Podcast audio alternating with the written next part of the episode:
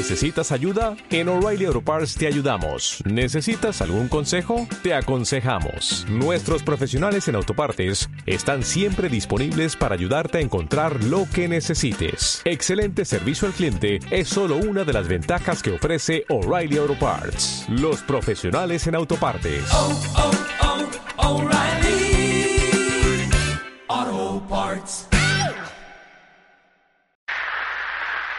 La voz de Dios no tiene fronteras. Surca los mares y escala las altas montañas.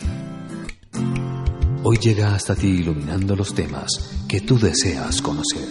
Una catequesis, una enseñanza, solo en San Pablo Radio.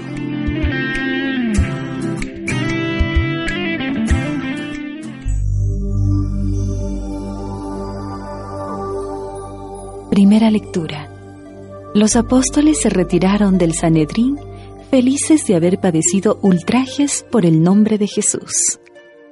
Del libro de los Hechos de los Apóstoles.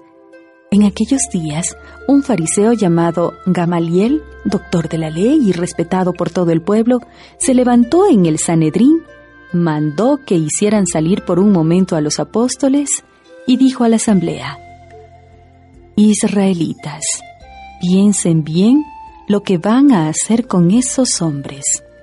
No hace mucho surgió un tal Teudas, que pretendía ser un caudillo, y reunió unos cuatrocientos hombres. Fue ejecutado, dispersaron a sus secuaces, y todo quedó en nada. Más tarde, en la época del censo, se levantó Judas el Galileo, y muchos lo siguieron. Pero también Judas pereció y se desbandaron todos sus seguidores. En el caso presente, yo les aconsejo que no se metan con esos hombres. Suéltenlos, porque si lo que se proponen y están haciendo es de origen humano, se acabarán por sí mismo. Pero si es cosa de Dios, no podrán ustedes deshacerlo. No se expongan a luchar contra Dios. Los demás siguieron su consejo. Mandaron traer a los apóstoles, los azotaron les prohibieron hablar en nombre de Jesús y los soltaron. Ellos se retiraron del Sanedrín, felices de haber padecido aquellos ultrajes por el nombre de Jesús. Y todos los días enseñaban sin cesar y anunciaban el Evangelio de Cristo Jesús, tanto en el templo como en las casas. Palabra de Dios.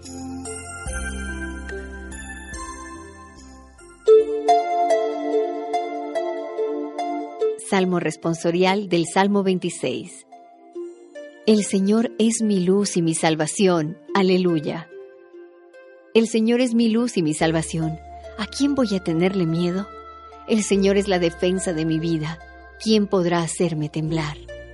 El Señor es mi luz y mi salvación. Aleluya. Lo único que pido, lo único que busco, es vivir en la casa del Señor toda mi vida para disfrutar las bondades del Señor y estar continuamente en su presencia. El Señor es mi luz y mi salvación. Aleluya. La bondad del Señor espero ver en esta misma vida. Ármate de valor y fortaleza, y en el Señor confía. El Señor es mi luz y mi salvación. Aleluya.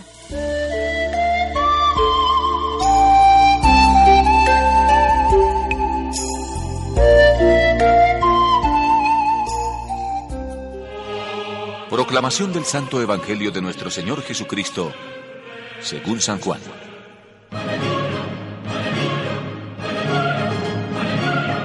Después, Jesús pasó a la otra orilla del lago de Galilea, cerca de Tiberíades.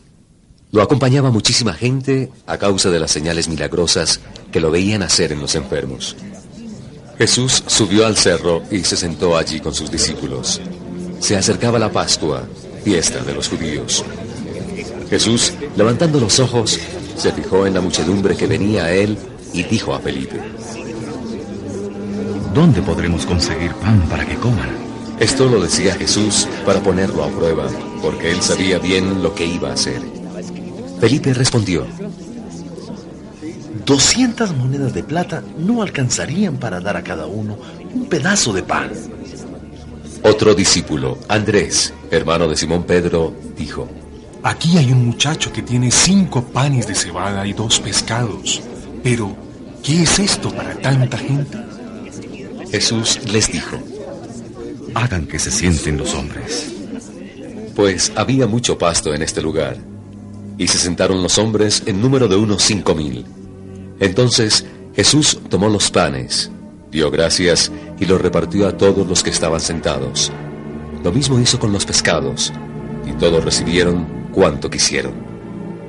Cuando quedaron satisfechos, Jesús dijo a sus discípulos, Recojan los pedazos que sobran para que no se pierda nada. y llenaron doce canastos con los pedazos que sobraron de los cinco panes de cebada. Al ver esta señal que hizo Jesús, los hombres decían, Este es ciertamente el profeta que ha de venir al mundo. pero Jesús se dio cuenta de que iban a tomarlo por la fuerza para proclamarlo rey, y nuevamente huyó solo a la montaña.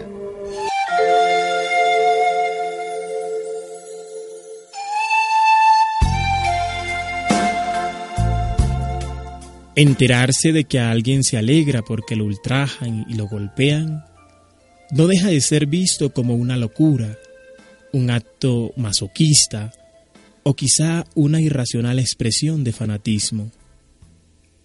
Pero así no tenga cabida en nuestros limitados pensamientos, es el testimonio que nos dan los primeros seguidores de Cristo resucitado.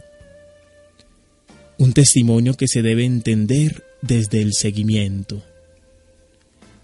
Ellos no son simples creyentes, sino seguidores del Maestro y anuncian lo que han visto y oído.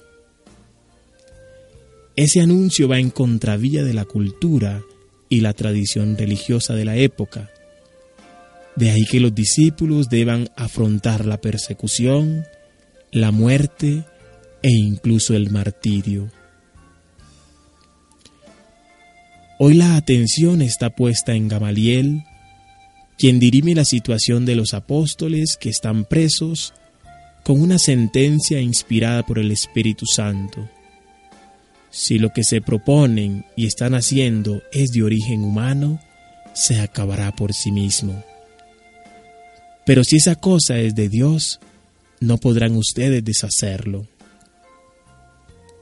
La iglesia nos pide hoy ser personas valientes, que fortalecidas con el pan de la palabra y la Eucaristía, anunciemos con entusiasmo el mensaje del Evangelio en una sociedad hambrienta y sedienta de Dios.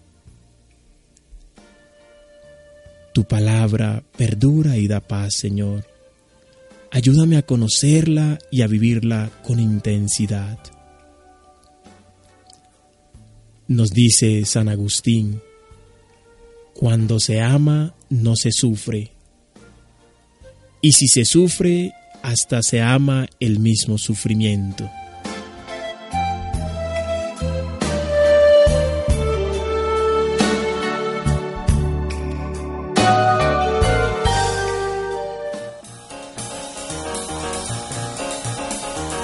Estamos en el ciberespacio.